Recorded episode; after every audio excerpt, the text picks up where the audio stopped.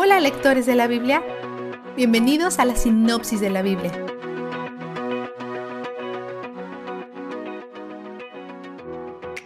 Hoy, mientras Job continúa el discurso que comenzó ayer, nos muestra cuánto anhela el pasado, específicamente el área de su relación con Dios. Reflexiona sobre un tiempo en que sintió la cercanía de Dios de una manera que describe como amistad. Dice, la amistad de Dios estaba sobre mi tienda. Saber acerca de alguien o incluso conocer a alguien es diferente a tener una amistad con ellos y ciertamente es diferente a decir que sientes que su amistad habita en tu casa contigo. Job también lamenta la pérdida de su reputación. La gente solía escuchar cuando hablaba y se asombraban de su sabiduría. Ahora no dejan de aconsejarlo y piensan que es un tonto. Pero su sabiduría no ha desaparecido. Lo único que ha cambiado son sus circunstancias. Las personas a su alrededor están evaluando su sabiduría y justicia en función de las circunstancias de su vida.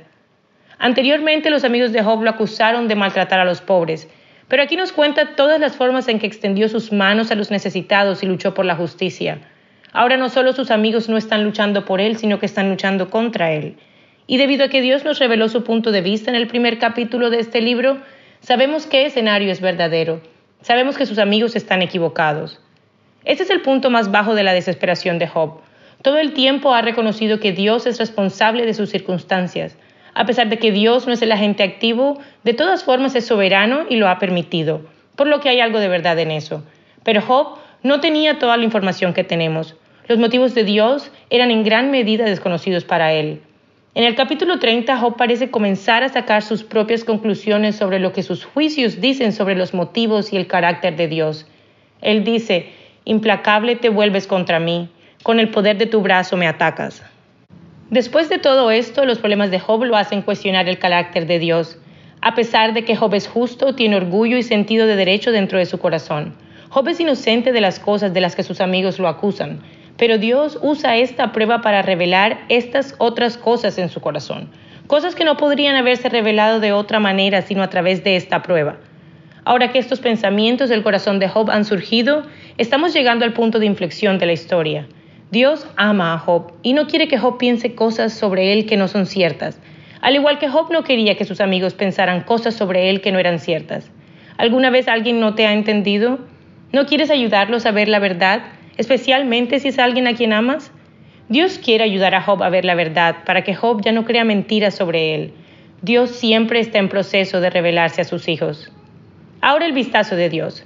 Job considera a Dios su amigo. A pesar de que no siente la cercanía de Dios en este momento, es alentador saber que incluso es posible tener ese nivel de intimidad con Dios.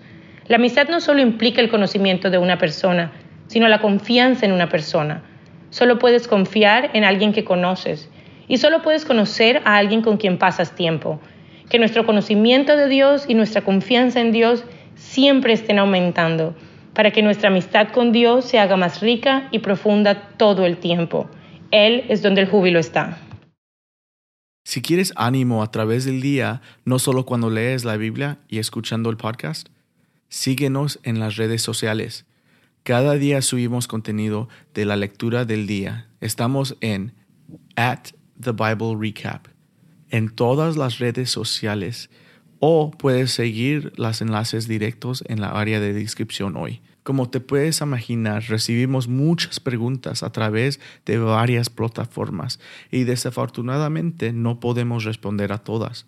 Si eres una persona que tiene muchas preguntas mientras lees, nos encantaría si te unas a nuestra familia Patreon por solo 3 dólares al mes. Esto te da acceso a nuestro grupo oficial Patreon Discussion Group en Facebook. Es una comunidad donde puedes comunicar más nos encanta ser parte de estas conversaciones y queremos que tú seas parte también. La sinopsis de la Biblia es presentada a ustedes gracias a B-Group, estudios bíblicos y de discipulado que se reúnen en iglesias y hogares alrededor del mundo cada semana.